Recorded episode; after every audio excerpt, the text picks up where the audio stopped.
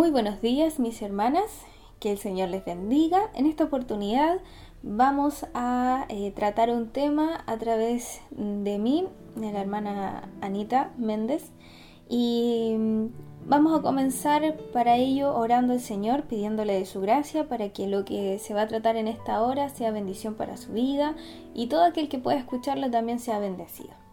Señor, te damos gracias en esta hora, Padre eterno, por tu amor y tu misericordia. Gracias Dios porque podemos estar en esta hora dispuestos a escuchar, Señor, el mensaje de tu palabra. Te ruego Dios, eh, para mí primeramente, que tú me des gracias, Señor, y que todo sea despojado de lo humano, Señor, y que solamente tu presencia sea la que pueda llenar este momento y hacer que el mensaje sea de acuerdo a tu voluntad. Bendice a cada persona, a cada oído que escuche, Señor, de este mensaje para que pueda recibir aquello que tú tienes preparado para su vida. Rogamos de tu gracia y bendición en esta hora, en el nombre de Jesús. Amén. Muy bien, el tema que vamos a tratar hoy eh, está en directa relación con uno de los cafés con Dios que se han tratado. Eh, parte de, los trabajos que realizamos la iglesia tiene que ver con eh, el poder ministrar a través de pequeñas cápsulas que nos presentan un mensaje cortito pero potente. Y este mensaje he querido eh, tratar de profundizarlo aún más y poder generar también una conciencia sobre este aspecto que la palabra de Dios nos habla y que nos habla en muchas ocasiones, pero que a veces lo vemos de una manera general como el tema de la sabiduría y las acciones que realizamos como cristianos, pero nos vamos a enfocar en una de las partes de, digamos, de las acciones del ser humano y que está involucrada con lo que decimos. Por lo tanto, el tema en sí se llama la importancia de las palabras. El mensaje se encuentra en Santiago, capítulo 3, versículo 10 y 11. Y leo la palabra del Señor en el nombre del Padre, Hijo y Espíritu Santo. Amén. De una misma boca proceden bendición y maldición. Hermanos míos, esto no debe ser así. ¿Acaso alguna fuente hecha por una misma abertura, agua dulce y amarga? Esta es la palabra que el Señor eh, ha entregado a mi vida y he querido compartirla porque el mensaje detrás de ello es muy relevante, muy importante, como cada cosa que la palabra del Señor nos muestra y que va directamente relacionado, como decía anteriormente, con nuestras acciones como hijos de Dios, como hijas de Dios. Em, primeramente tenemos que entender qué somos. Somos alma, cuerpo y espíritu. Estamos dados de una forma tal que esto es lo que nos compone. Sabemos muy bien que de estas tres partes hay una que es la más compleja de dominar, porque las otras dos en sí están, son. Pero el cuerpo es la parte visible que a nuestras vidas nos va a eh, profundizar, nos va a hacer cambiar o determinar nuestras acciones. ¿Cuál es la parte más compleja entonces de esto? Es el cuerpo en sí. Y lo deja muy clara Gálatas 5:17 en donde habla justamente de esto y dice, porque el deseo de la carne es contra el espíritu y el del espíritu es contra la carne. Y estos se oponen entre sí, para que no hagáis lo que quisierais.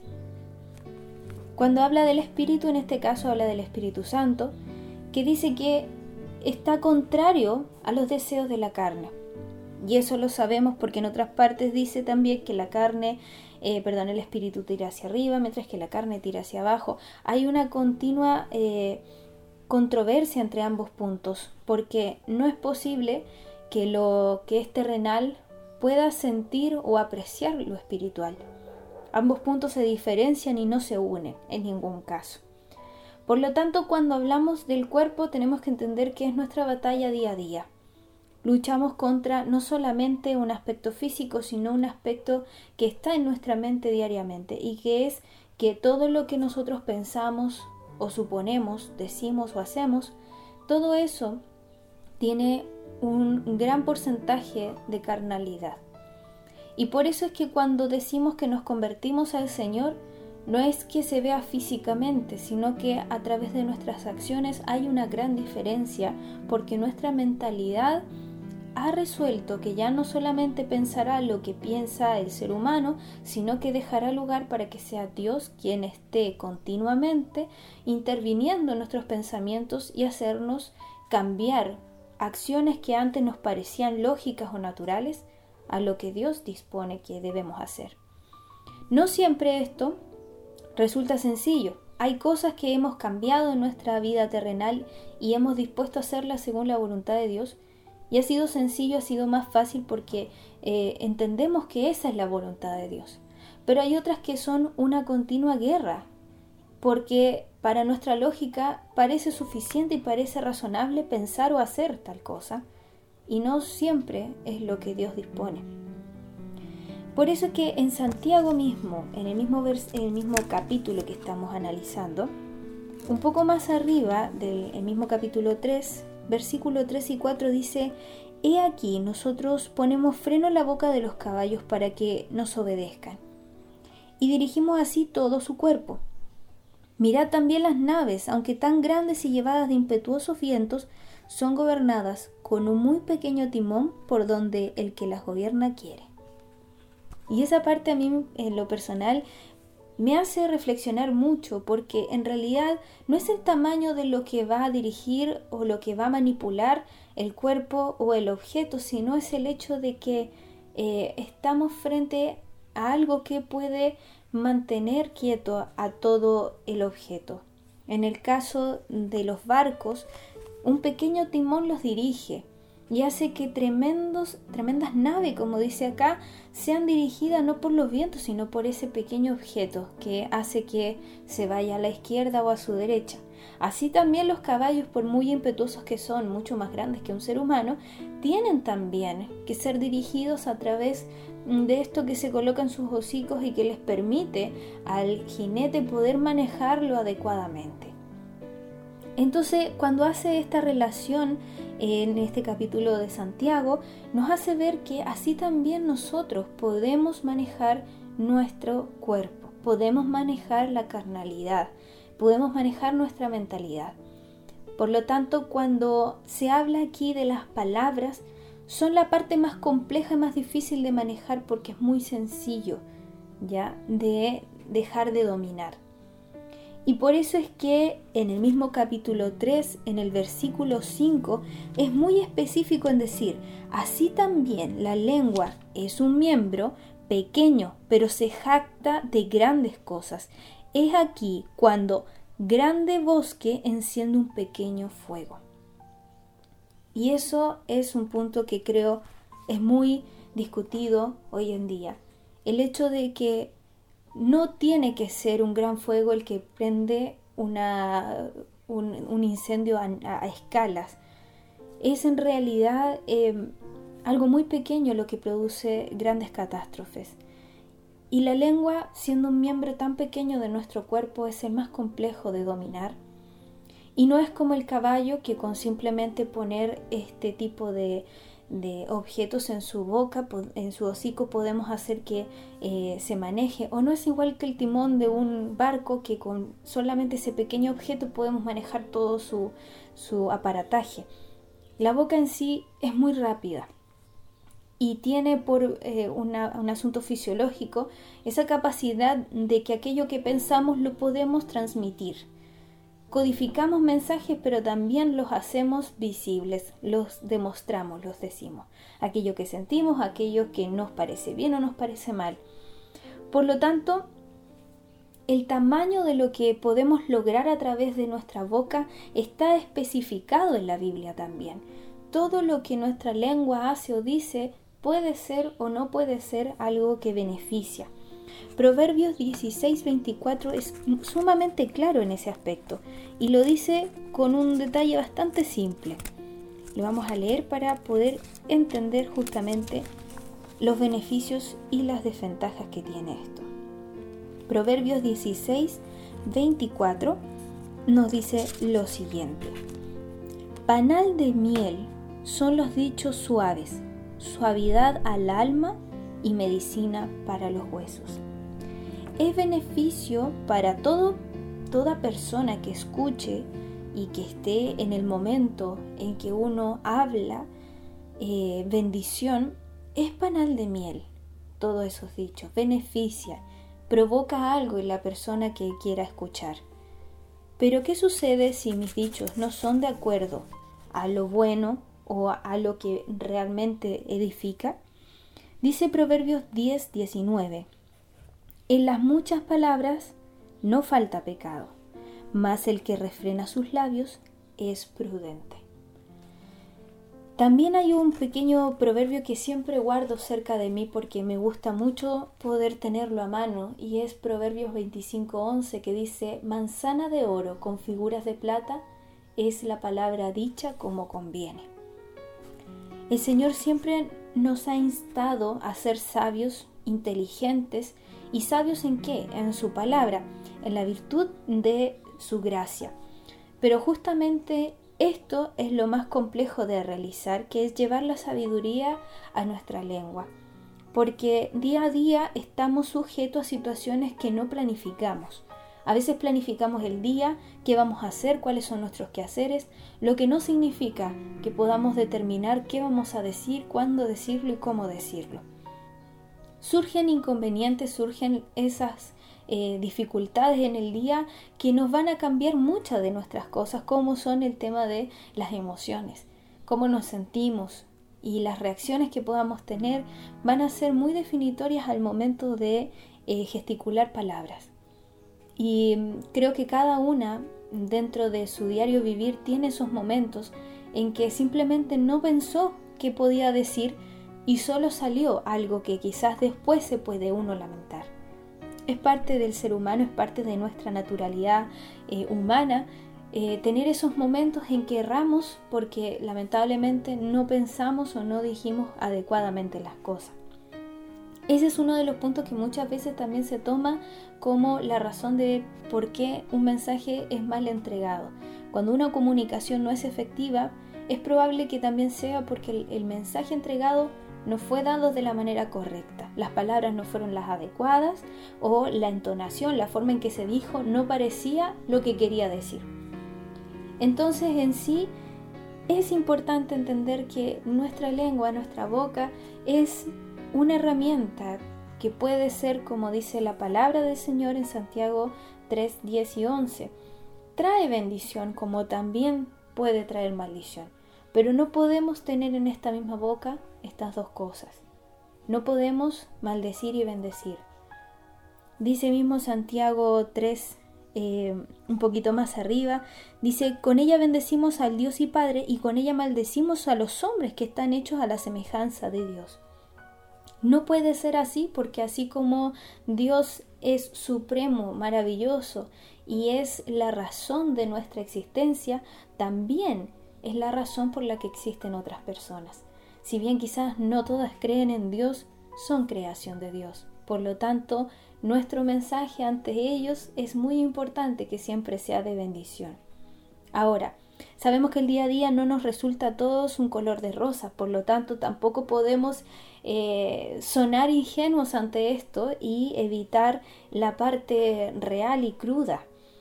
Pero en la contienda, en la injusticia, en el enojo es donde nosotros tenemos que sacar, aflorar lo que está en nuestro corazón. Escuchaba o veía eh, un pequeño textito que decía si tuvieses que tragar aquellas palabras que podrías haber dicho, ¿de qué se llenaría tu corazón? ¿De, de odio, de rencor, de tristeza o de bendición? que Dios nos ayude porque no se trata de lo que nosotros podamos entregar, sino de lo que Dios puede tener en nuestro corazón, de lo que proyectamos porque tenemos a Dios en nuestras vidas. A veces hay injusticias que queremos solucionar a través de las palabras. Queremos decirle a alguien que se ha equivocado o que ha hecho algo que a nosotros no nos parece que está bien y en muchas ocasiones fallamos en el punto de cómo decir las cosas. Y al final nos enrolamos en una especie de situación compleja en que terminamos dañando terminamos poniéndonos en una situación a nosotros que nos vuelve en pecado, ya sea porque hemos descalificado al otro o porque hemos señalado con palabras de odio cosas que podríamos haber evitado. Nadie está exento de que en algún momento las emociones nos, nos envuelvan y nos lleven a decir cosas que no nos, no nos convienen. Pero ahí es cuando debemos acudir a Dios, porque es importante que Dios esté en ese momento más difícil, cuando no hay palabras para expresar lo que está en nuestras vidas, cuando parece que lo que vamos a decir no va a ser más que una bomba de tiempo a punto de explotar. El día a día no siempre es bueno, como les decía anteriormente, y a veces en la casa se manifiestan de manera más rápida y más sencilla esos momentos en que nuestras palabras son eh, una espada de dos filos.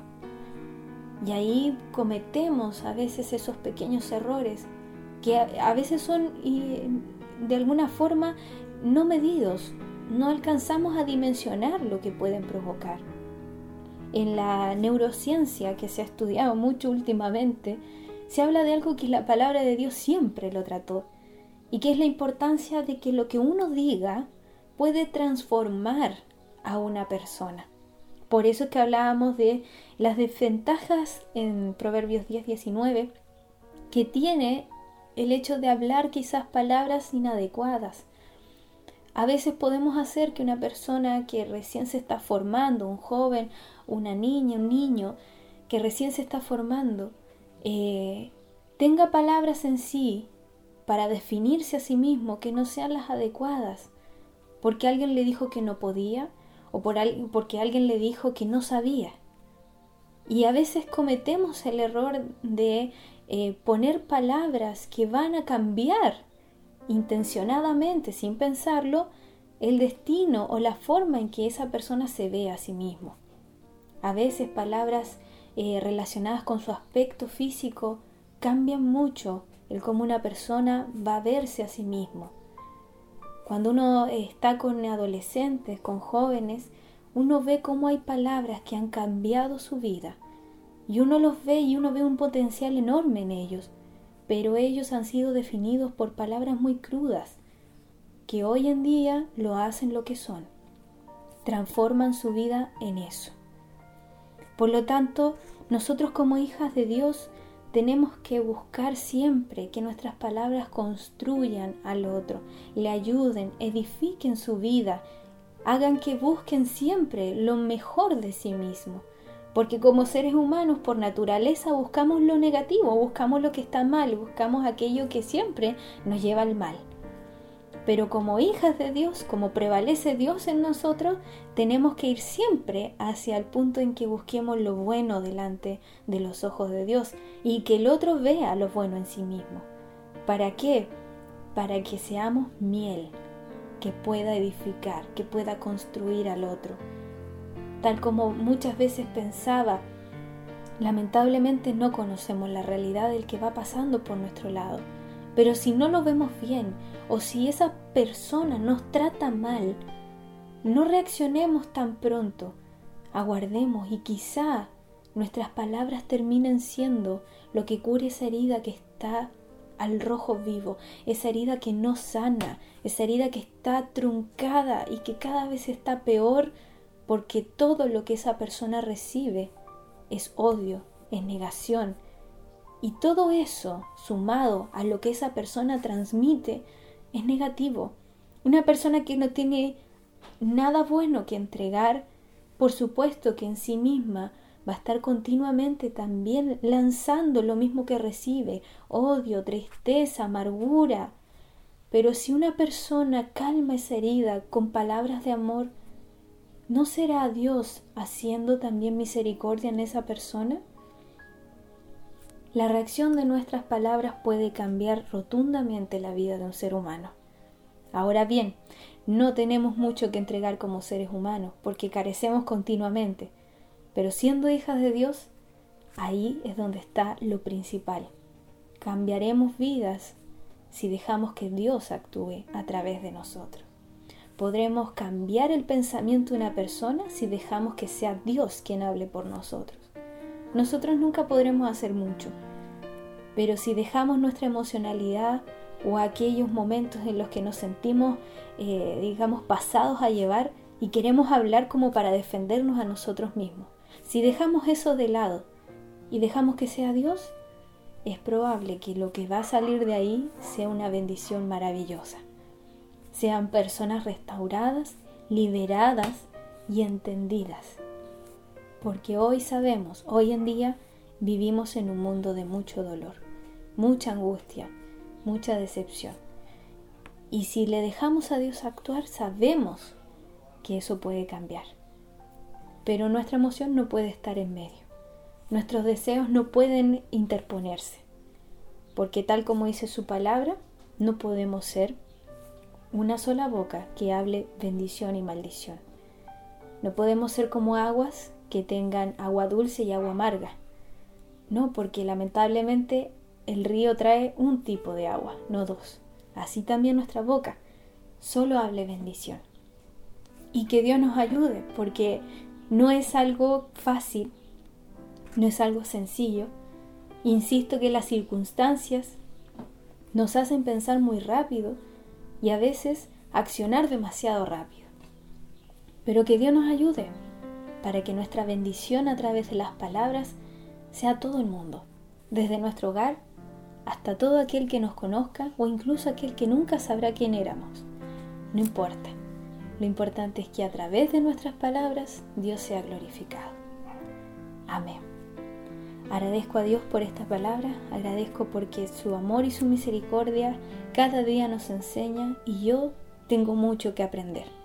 Por lo que les ruego, mis hermanas, que estemos orando las unas por las otras, porque en este camino no importa si uno es joven o ya es adulta o más adulta, lo que importa es que en este caminar las experiencias y también lo que Dios nos enseña día a día lo podamos aplicar no importando la edad, no importando si, eh, digamos, trabajamos o nos quedamos en el hogar, si tenemos hijos o aún no los tenemos.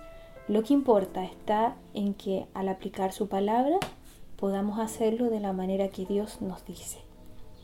Vamos a orar por su palabra pidiéndole de su gracia al Señor y que por supuesto usted pueda recibir aquello que ha venido a buscar. Dios, te damos gracias, Señor, porque tu palabra ha hablado a nuestras vidas, ha hablado a la mía, Dios. Y me doy cuenta, Señor, que tu palabra es tan grande, tan maravillosa, que unes todo a través de los días y vas haciendo, Señor, que cada experiencia vivida, cada cosa que tú nos vas enseñando, sea puesta también parte en su palabra, Señor. Ayúdanos, Dios, para que día a día podamos mejorar y tener una disposición completa, Señor, ante tu palabra, ante tu voluntad, para que nuestros labios hablen de ti, para que aún sin necesidad de gesticular palabra, podamos ser testimonio vivo de que tú eres real, de que tú sanas, que tú libertas y que tú nos llevas a vida eterna. Dios, que esta palabra bendiga a cada persona que la ha escuchado y que sea, Señor, transformando para bendición ruego de tu misericordia y de tu gracia, en el nombre de Jesús. Amén. Dios les bendiga, mis hermanas, y eh, les agradezco por la oportunidad de escucharme. Que el Señor sea llenando de gracia sus vidas y por supuesto que esta sea la oportunidad para aplicar algo nuevo que el Señor nos ha enseñado. Que Dios les bendiga.